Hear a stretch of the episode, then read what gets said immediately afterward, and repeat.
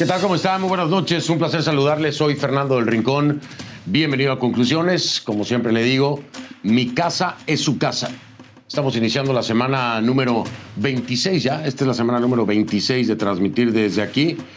Y bueno, parece, por lo menos aquí en Estados Unidos, ya le voy a explicar el por qué, que va a ser todavía por un buen rato, ¿eh? Por un buen rato, por supuesto. Todo esto tiene que ver con el COVID-19. Gracias por iniciar la semana entonces conmigo. Y le cuento que el programa de hoy es un programa especial precisamente acerca del COVID-19. Porque de pronto a muchos se les olvida que seguimos metidos y, le digo, muy metidos en este problema, desgraciadamente. En Estados Unidos, en cualquier momento, en cualquier momento, le voy a dar una cifra aterradora. En cualquier momento. Estamos cerca de llegar a las 200 mil víctimas. 200 mil víctimas. ¿Sí? 200 mil víctimas. Estamos muy cerca, es muy factible que ese número se llegue a cumplir en el transcurso de esta hora. 200 mil víctimas por COVID-19 en los Estados Unidos. Y las cosas, las cosas no pintan, no le digo que terroríficas, pero no pintan bien. No, no pintan bien. Así que prepárese, tome nota, vamos a estar hablando con el doctor Huerta, hay mucha información que seguramente usted quiere conocer, que necesita conocer y que debe conocer acerca de dónde estamos parados en un momento en el que, usted lo sabe, empiezan a bajar las temperaturas en gran parte de los Estados Unidos.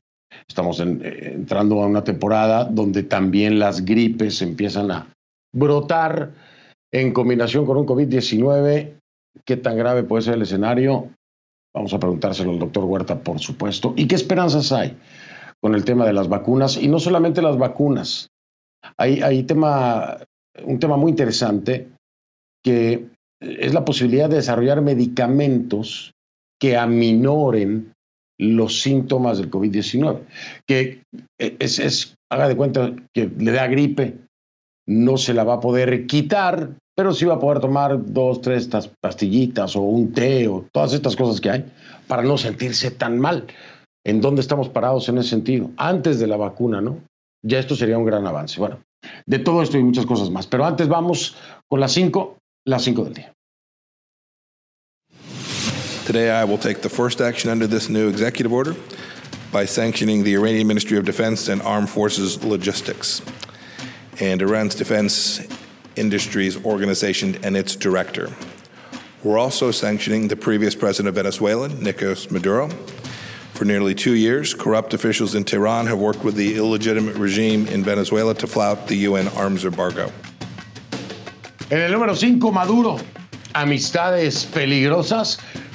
Estados Unidos anunció nuevas sanciones contra el ministro de Defensa de Irán, así como en contra de Nicolás Maduro.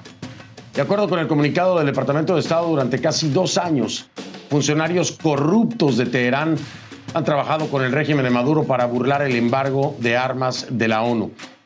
Además, Estados Unidos instó a Irán a parar sus actividades malignas en la región y a actuar, actuar como un país normal.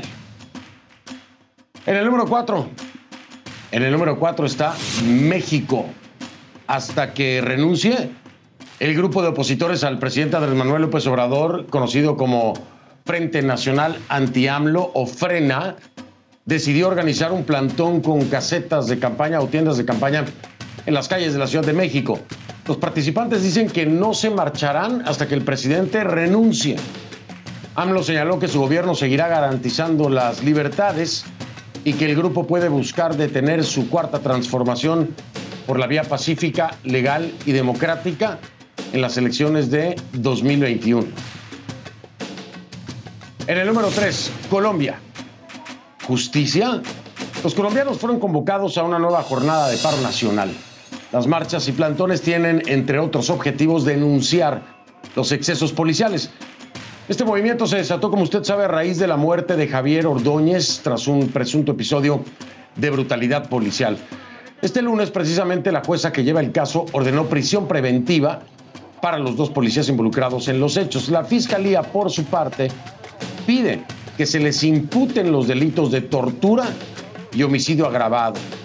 Los agentes rechazan los cargos y piden ser juzgados por la justicia penal militar. En el número 2, Paraguay. Silencio. La familia del ex vicepresidente de Paraguay, Oscar Denis, opta por el silencio.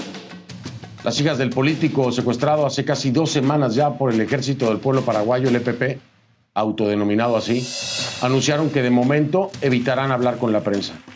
En esta última conferencia, Beatriz Denis, portavoz de la familia, aseguró que no sabía nada de su padre. Por eso reiteró la petición de la familia de establecer una vía de comunicación que les permita negociar o comunicarse con los secuestradores para saber sobre su padre. En el número uno, Estados Unidos. Vergüenza nacional. Como le decía, Estados Unidos está por llegar, a uno pero está por llegar ya a las 200 mil muertes por coronavirus. Esta sería la cifra de fallecidos más alta del mundo.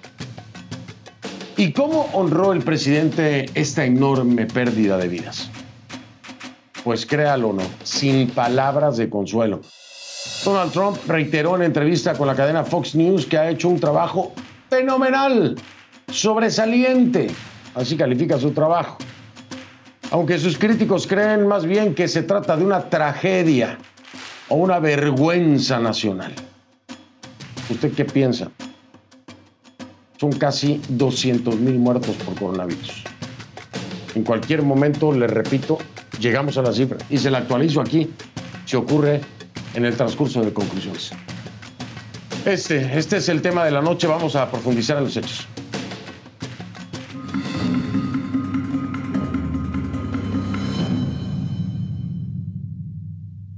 Le pido que a partir de ese momento me acompañe utilizando la etiqueta numeral conclu COVID EEUU. EEUU de Estados Unidos, por supuesto. El hashtag entonces es conclu COVID EEUU, numeral conclu COVID EEUU. Sus comentarios con esta etiqueta mi cuenta en Twitter, arroba soy F del Rincón, arroba soy F del Rincón, esa es la cuenta en Twitter, conclu COVID EEUU, es la etiqueta.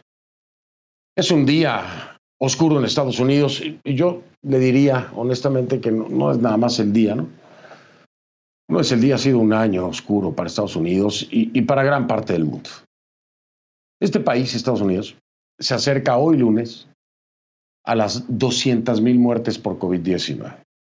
Como lo escuchó, 200 mil personas muertas por COVID-19. ¿Qué significa esto? Significa que Estados Unidos sigue ratificando que es el país con el mayor número de fallecidos en todo el mundo. En todo el mundo. A pesar de eso, Trump dice que ha hecho un gran trabajo maravilloso. Espectacular. Más que Rusia, más que China, más que Brasil. Más que Brasil. Trabajo espectacular. La cifra de fallecidos es un número oscuro, doloroso, triste, que nadie, ninguno de nosotros quería ver. Pero además, ¿sabe qué? Inevitablemente este número sigue aumentando. De hecho, los expertos ya prevén que con el inicio oficial del otoño, como yo le decía, mañana martes, y la temporada de frío y gripe, la situación puede ser apocalíptica. Así lo, así lo dijeron, esta no es mi palabra, no, no estoy diciéndole yo, yo no estoy calificándolo como apocalíptico, no. Lo que dicen los expertos, los expertos etiquetan la posibilidad de que sea un escenario apocalíptico. Así lo dijo el doctor Peter Hottes, que es el decano de la Escuela de Medicina de Baylor College of Medicine. Pero mientras los expertos trabajan para prevenir y educar, revertir también y curar, la Casa Blanca sigue este discurso de fantasía, de mundos paralelos. El presidente Trump insiste, insiste en minimizar la pandemia. A ver, ¿cómo es posible con casi 200 mil muertos minimizar una pandemia? Pero él insiste en minimizar la pandemia, en compartir información falsa sobre la misma, sigue con eso.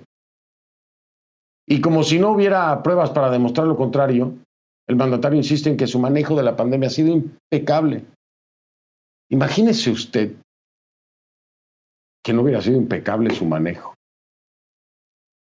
Si así él dice que fue impecable y estamos con casi 200 mil muertos, si no hubiese sido impecable, ¿o usted cree que fue impecable?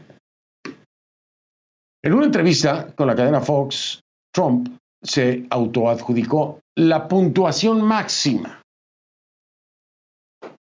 No me cree, escúchelo, escúchelo. And we've done a phenomenal job, not just a good job, a phenomenal job. Other than public relations, but that's because I have fake news. I can't, you know, you you can't convince them of anything. They're fake. But we have done on on public relations. I give myself a D. On the job itself, we take an A plus with the ventilators, and now with the vaccines that are years ahead of schedule.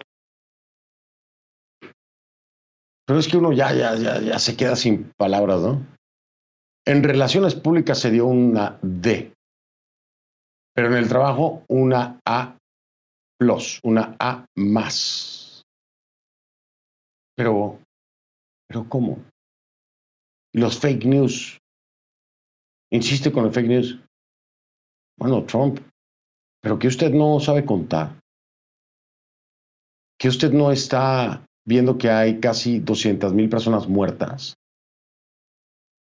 eso no es un reporte de la prensa. Son cifras oficiales a las que usted tiene acceso. Es decir, 200 mil personas muertas para usted es un gran trabajo. Es que para el que sea, pensar que es un gran trabajo, perdóneme, pero vive en otro universo, en otra realidad. 200 mil personas muertas sería la cifra más alta en todo el mundo. ¿Cómo puede pensar alguien que hizo un gran trabajo? Aquí no hablamos de relaciones públicas, aquí hablamos de hechos puntuales. Mire, el Instituto de Métricas de Salud y Evaluación de la Universidad de Washington, que es uno de los modelos citados por la propia Casa Blanca, proyectaba en la primera semana de septiembre que para finales de diciembre Estados Unidos podría sobrepasar las 410 mil muertes por COVID-19. Es decir, es decir, que la cifra de fallecidos se podría duplicar en tan solo tres o cuatro meses. Estaríamos hablando de alrededor de 200 mil muertos más. 200 mil muertos más en tres o cuatro meses es la posible proyección de aquí a diciembre. ¿Cómo va a ser esto un gran trabajo? Es una tragedia, es una vergüenza nacional. Es una falla total y catastrófica de la administración Trump. Este mismo reporte señala que si el uso de la mascarilla en público se masificara, unas 100 mil de esas 200 mil vidas podrían salvarse. 100 mil personas que podrían pasar la Navidad con sus seres queridos. O celebrar acción de gracias. O llegar al fin de año y recibir el nuevo. No obstante, Trump se rehúsa, se rehúsa a hacer un llamado consistente a la población sobre el uso del tapabocas. De hecho, él mismo se niega a utilizarlo con escasas excepciones, por supuesto. El presidente también insiste en, mantener eventos de campaña en espacios cerrados, donde el uso de la mascarilla no es obligatorio. La Casa Blanca también ha presionado públicamente escuelas y universidades para que reanuden las clases presenciales. Una decisión que ya se lo anticipaba yo aquí, que lo hablamos con especialistas, ha llevado a lo que la ciencia y la lógica decían, el COVID-19 a los campus y aulas, por lo que varias instituciones se han visto obligadas a revertir la medida. Y lo habíamos dicho, pero Trump nunca paró, siempre empujó para que esto ocurriera y se regresaran las clases y fueran los alumnos a los salones y se expusiera a los maestros. Bueno, ahí está el resultado. El resultado es que varios campus y aulas, le repito, tuvieron que revertir la medida, sí, porque obviamente se contagiaron. Esto no es una opinión política, no tiene nada de político, no es personal, es una realidad. Quien no quiere entenderlo, es decir, a ver, aquí se le dice a Trump que lo ha hecho terriblemente. No por una carga política, no, porque hay casi 200 mil personas muertas. porque el devolver a los alumnos a las aulas ha traído consecuencias negativas que se avisaron. Porque se sabe, la ciencia lo ha determinado así, que el uso de mascarilla podría ayudar a mejorar el escenario y Trump no lo apoya. Si usted lo quiere llevar a un plano político es su problema. Que no le va a favorecer en las elecciones, es una realidad que a mí honestamente en este momento no me importa porque lo que me importa son las vidas de los seres humanos que hoy ni siquiera se están reconociendo en la boca de este presidente, que tiene la desfachatez, la desfachatez de decir que ha hecho un gran trabajo cuando hay cuántas personas muertas y cuántas familias llorando a sus muertos. Si usted lo quiere llevar a un plano político, ese es su problema. Esta es una realidad a la que le digo algo, usted, usted que apoya o no a Trump, está expuesto. Que sus hijos están expuestos a esa realidad, que su padre, que su madre, que su abuelo, todos están expuestos a esta realidad por el mal manejo de una persona, por la necedad de una persona, por la ignorancia de una persona, y él es Donald Trump. Y le digo ignorancia porque lo hemos visto en repetidas ocasiones, es público y notorio pasar por encima de los lineamientos científicos para controlar este virus, esta pandemia. Esto es lo que dicen las cifras de las encuestas sobre el manejo de la pandemia por el gobierno de Trump. Ponga atención a estas cifras. De acuerdo con una encuesta nacional de CNN y SSRS, casi siete de cada diez estadounidenses dicen que la respuesta de Estados Unidos al brote de COVID los hace sentir avergonzados. Siete de cada diez. Hay tres más que no sé cómo piensen. El 58% de los encuestados desaprueban el manejo de la pandemia por parte de Donald Trump y créame, créame que le va muy bien con esa cifra. Esta encuesta se realizó a mediados de agosto con 1.108 personas. Algo parecido se siente a nivel internacional. Una encuesta del Centro de Investigaciones Pew, llevada a cabo en 13 países con más de 13.000 adultos, encontró que la reputación de Estados Unidos ha disminuido rápidamente entre aliados y socios claves precisamente por la manera en que Estados Unidos ha manejado la crisis. Ojo, digámoslo como es, ¿no? Por la manera en que Donald Trump ha manejado la crisis. Esto no es todo. También existe una enorme preocupación por la forma en que las opiniones de la Casa Blanca se habrían inmiscuido en los Centros para el Control y la Prevención de Enfermedades, los CDC. CNN, nosotros le informamos la semana pasada que los funcionarios de comunicaciones de salud y servicios humanos de Estados Unidos habían ejercido presión para cambiar el lenguaje de los informes científicos semanales publicados por los CDC. ¿Con qué objetivo? Ponga atención con el objetivo de no socavar el mensaje político, ahí sí, ahí sí se lo subrayo, del presidente Donald Trump, para que no le afecte políticamente a Trump cambiar el lenguaje. Así lo reveló a CNN un funcionario de salud federal. El director de los CDC, el doctor Robert Redfield, lo niega. Lo niega. Pero pese a esa negativa, los CDC se han visto obligados a rectificar directrices confusas publicadas en su página web luego de que CNN y otros medios revelaran que algunas actualizaciones públicas no habían sido escritas por científicos de la entidad, no. Y que las mismas no habían sido sometidas a un proceso de revisión científica. No eran ni siquiera los científicos los que estaban redactando esos informes. Esas actualizaciones tenían que ver con el sistema de pruebas y la forma en que las personas se pueden contagiar. Con toda esta información en mano, con toda esta información en la mano, le pregunto, ¿se merece Donald Trump esa A más, esa calificación que él mismo se ha dado? ¿Se merece Donald Trump eso? Es más, le voy a cambiar la pregunta. ¿Apoye o no a Donald Trump? ¿Usted, usted se merece eso? Usted que vive en este país, ¿se merece esto? ¿Su familia se merece esto? ¿Sí? Parte de la información pública disponible, parte de lo que conocemos es que muchas de estas muertes pudieron ser prevenidas. Casi 200 mil fallecidos. Piensen eso, piensen el número, piénselo. Razónelo, 200 mil fallecidos, casi 200 mil fallecidos ya. No son números, no, son personas, padres, madres, hijos, hermanos. Nada me gustaría más que poder contarle la historia de cada uno de ellos. Me encantaría. Me encantaría. Pero son muchos.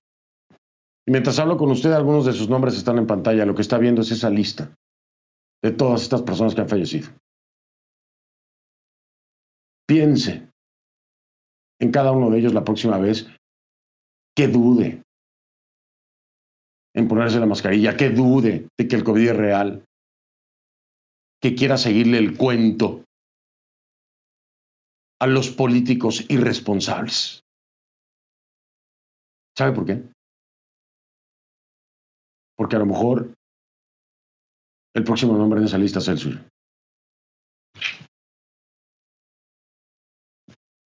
Ojalá que no. Vamos a una pausa.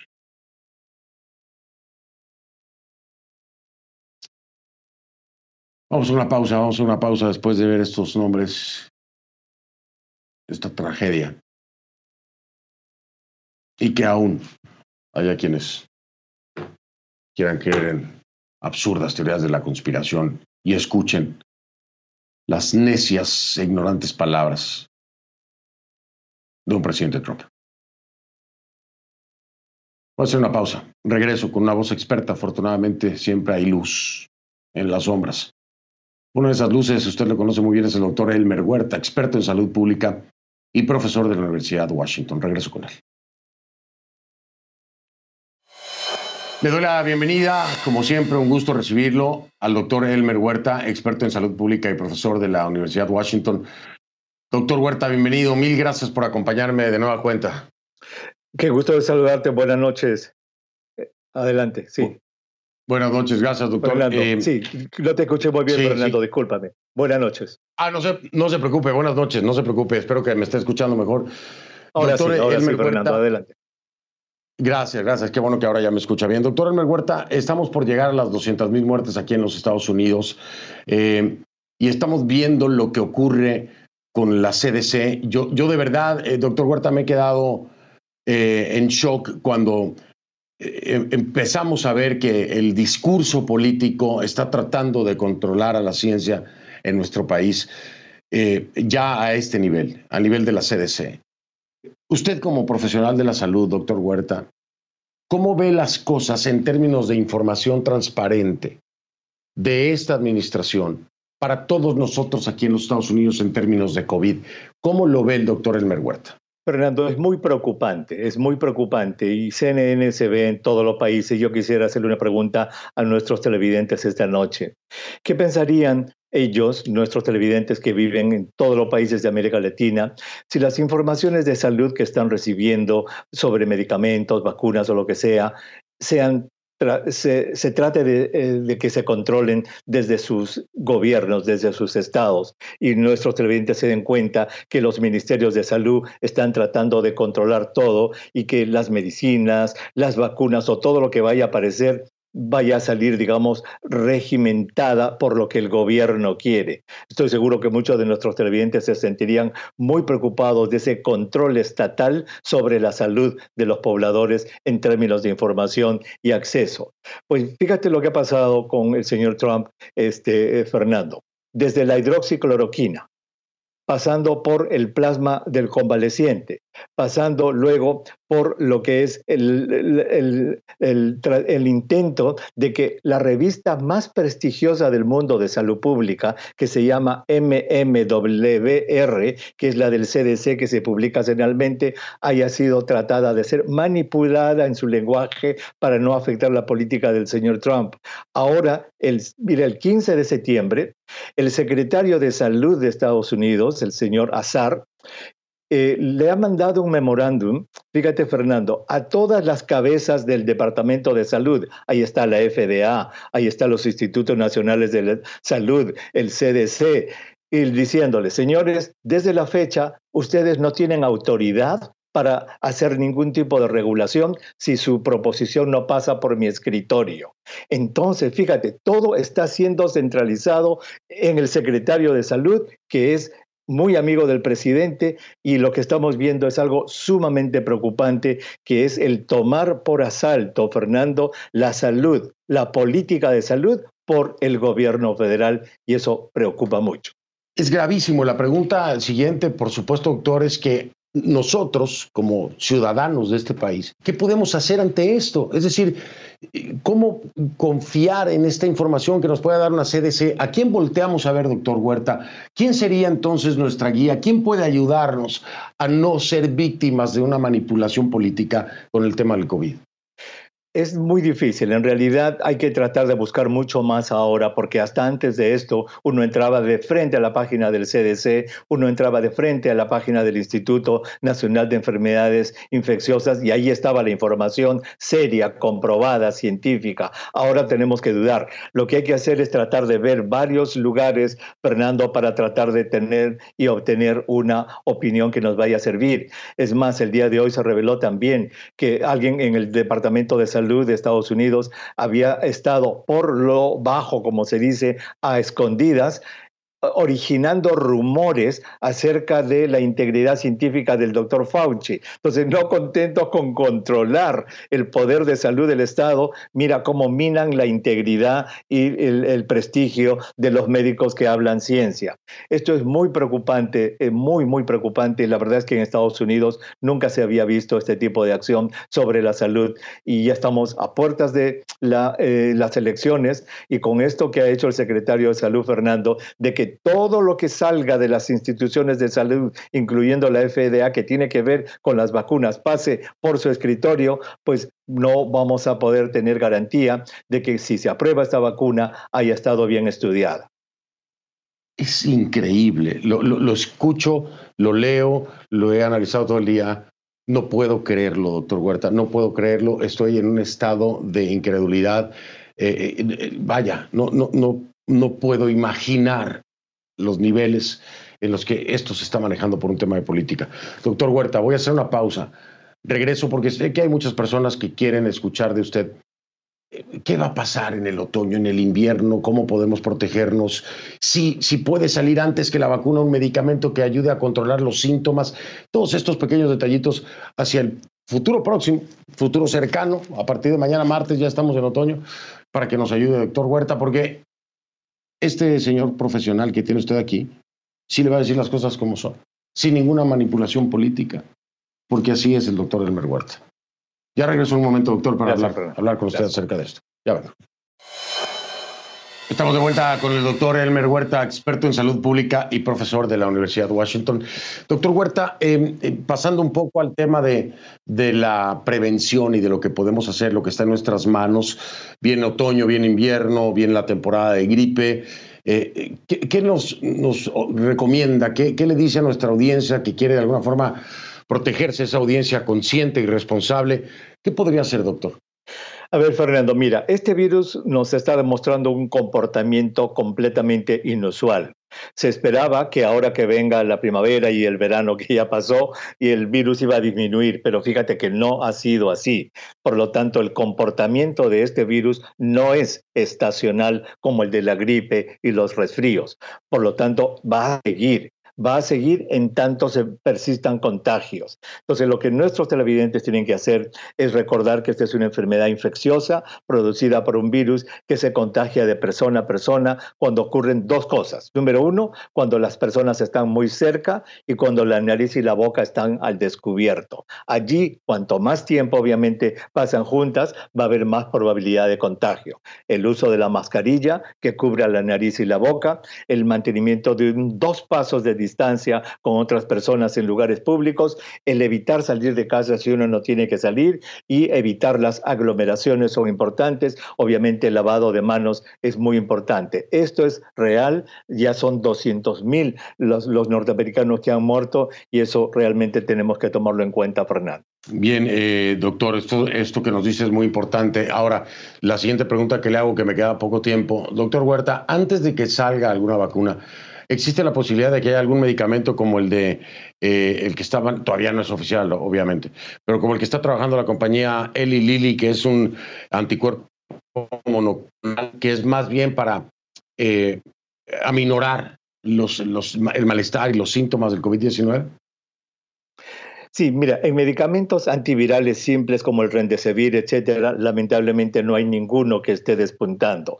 En otro tipo de medicamentos ya lamentablemente también la hidroxicloroquina no ha demostrado acción, la citromicina tampoco y la ivermectina que tanto se usa en algunos países de América Latina tampoco. O sea, en medicamentos no hay. Lo que menciona son estos medicamentos que son anticuerpos extraídos de la sangre de las personas, no el plasma que se hace como una transfusión, sino aquí se averigua qué anticuerpos tiene el sobreviviente que son los más precisos, se les eh, extrae y luego se fabrica artificialmente y luego se hacen inyecciones de estos anticuerpos específicos. Eso parece ser parte de la solución. El problema es que estos tratamientos son sumamente caros, este, Fernando, y ojalá que cuando salgan sean realmente asequibles. Aquí lo importante es la prevención y algunas de las vacunas que nos van a ayudar. Pero si se politiza este tema, también la gente va a tener mucha desconfianza, Fernando. Mira, la última encuesta de CNN reveló que 40% de los norteamericanos no se pondría la vacuna así salga y así sea gratuita. ¿Te imaginas? Ahora, si se da cuenta el público que esto se está politizando y que se hace un anuncio porque el secretario de salud a pedido del presidente Trump hace ese, hace ese pedido, eso va a ser un daño irreparable para la confianza que ha tomado décadas, Fernando, de que el público tenga hacia las vacunas. Efectivamente, hacia las vacunas y hacia eh, organismos como la CDC, por ejemplo, doctor Huerta. Hacia la ciencia, claro. La ciencia en general, la ciencia en general. Una, una tristeza enorme. Oiga, doctor Huerta, le mando un fuerte abrazo, un agradecimiento siempre por estar aquí conmigo en el programa y por la información tan valiosa que siempre nos da. De verdad, millones de gracias, doctor Huerta. Muchas gracias, Fernando. Hasta la próxima. Buenas noches con todos. Buenas noches, buenas noches. el doctor Elmer Huerta, experto en salud pública y profesor de la Universidad Washington. Vamos a hacer una pausa, regreso. Vamos a ver cómo están las cosas en Latinoamérica también. No lo vamos a dejar a un lado.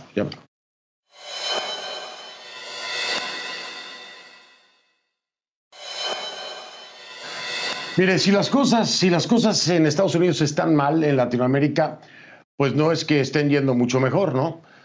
Aunque por supuesto hablamos de un conjunto de países heterogéneo y algunos han frenado la propagación del virus más que otros, ¿no? Nuestros reporteros en Argentina, Brasil, México y Perú nos van a dar más detalles. Ponga atención. Hola Fernando, buenas noches. A pesar de la paulatina flexibilización de la cuarentena, Argentina ya lleva más de seis meses en aislamiento social preventivo y obligatorio. Ese ha sido el nombre oficial que el gobierno le brindó al confinamiento. Pese a esto, Argentina no logra bajar su curva de contagios de coronavirus. Según los reportes oficiales del Ministerio de Salud, el país superó la barrera de los 600.000 casos y tal como indica la Universidad Johns Hopkins, Argentina es el décimo país del mundo con la mayor cantidad de casos. Otro punto llamativo es la evolución de la distribución geográfica de los contagios en todo el país.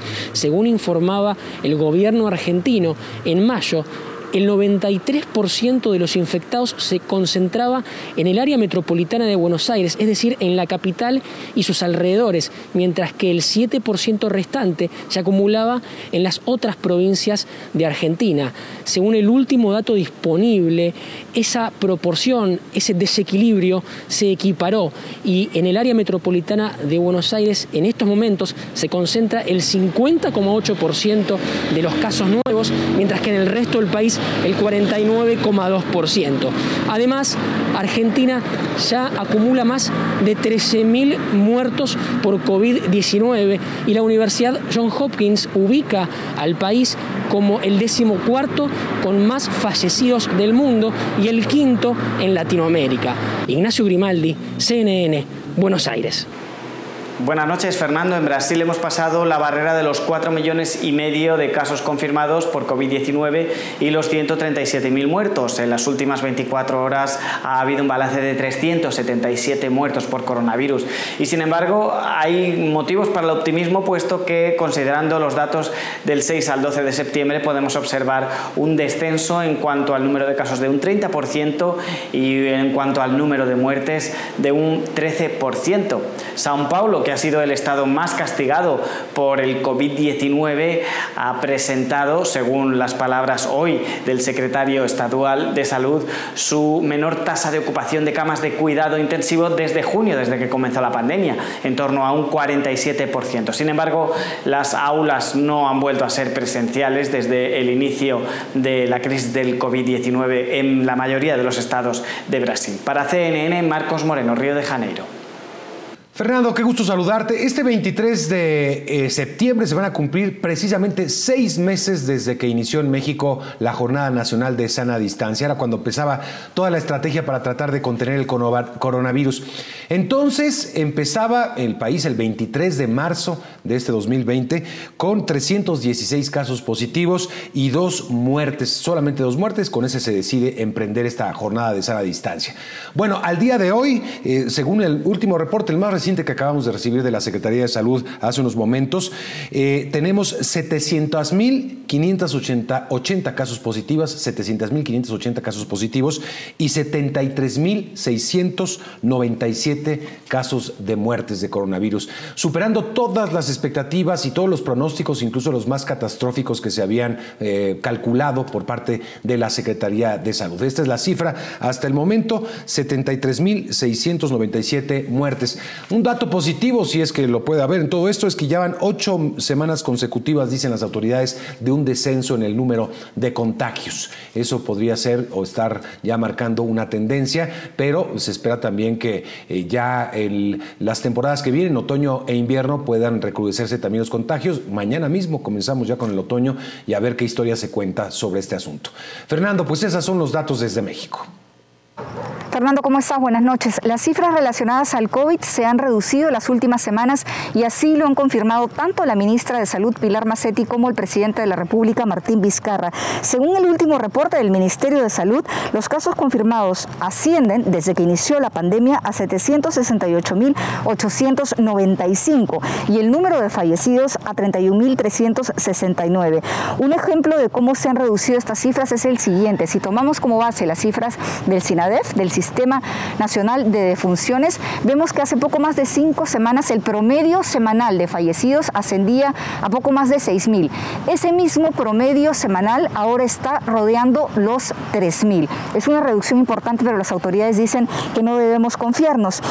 Sin embargo, hay que resaltar respecto al número de fallecidos que según la Universidad Johns Hopkins, el Perú es el segundo país con mayor número de muertos por cada 100.000 habitantes.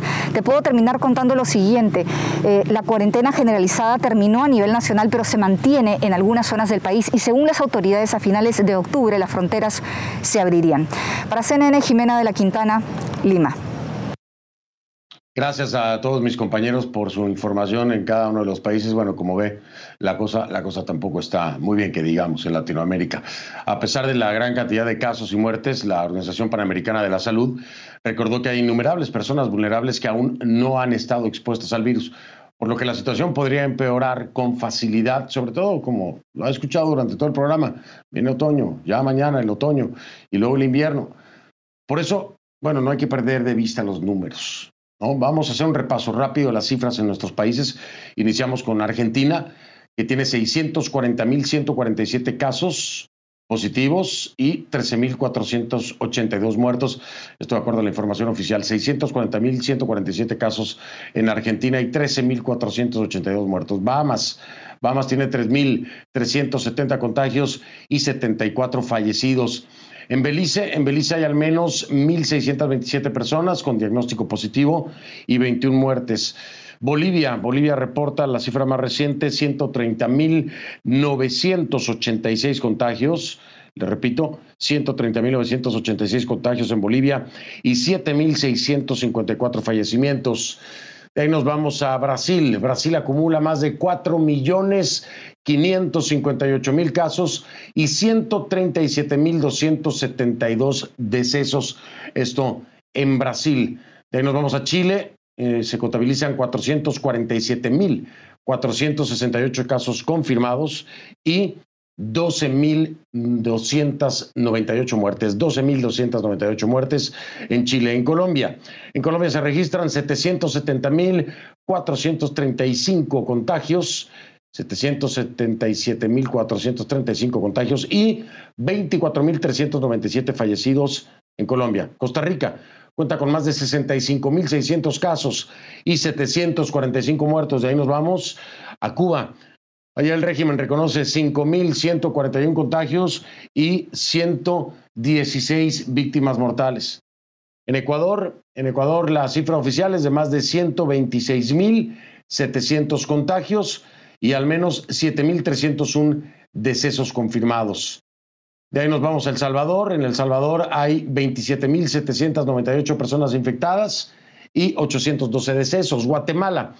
Guatemala 85.681 casos confirmados y 3.124 fallecimientos. Guatemala, 85.681 casos confirmados. Dentro de esa cifra se encuentra el presidente Yamatei. Haití, Haití informa 8.624 contagios y 221 muertos. En Honduras, en Honduras, de acuerdo a cifras del gobierno, Juan Orlando Hernández, se lo subrayo, hay más de 71.600 contagios, 71.600 contagios y 2.184 víctimas mortales. En Jamaica se registran 5.143 casos y 70 fallecidos. Esto en Jamaica. México, de acuerdo a las cifras del gobierno de Andrés Manuel López Obrador, superó los 700.500 contagios y suma 73.697 muertes confirmadas. Rebasó el escenario más catastrófico, como ya nos decía Mario González, de las propias autoridades de salud. En Nicaragua, el régimen Ortega Murillo, se lo subrayo, dice que hay 4.961 casos y 147 fallecidos. Panamá actualizó sus datos para un total de 106.810 personas infectadas y 2.272 muertos. Paraguay, en Paraguay se confirman 34.260 casos y 676 muertes. En Perú, la actualización de Perú nos dice que hay 772.896 contagios y 31.474 fallecidos. Le repito, Perú, 772.896 contagios y 31.474 fallecidos en Perú. En Puerto Rico, en la isla del encanto, 42.476 contagios y 609 decesos. República Dominicana tiene 108.783 casos y 2.054 fallecidos allá en República Dominicana. Uruguay hay al menos 1.927 casos y 46 muertos. Lo de Uruguay es increíblemente bien manejado. Lo de Uruguay, increíble. Venezuela, en la última actualización de acuerdo al régimen de Maduro, ¿eh?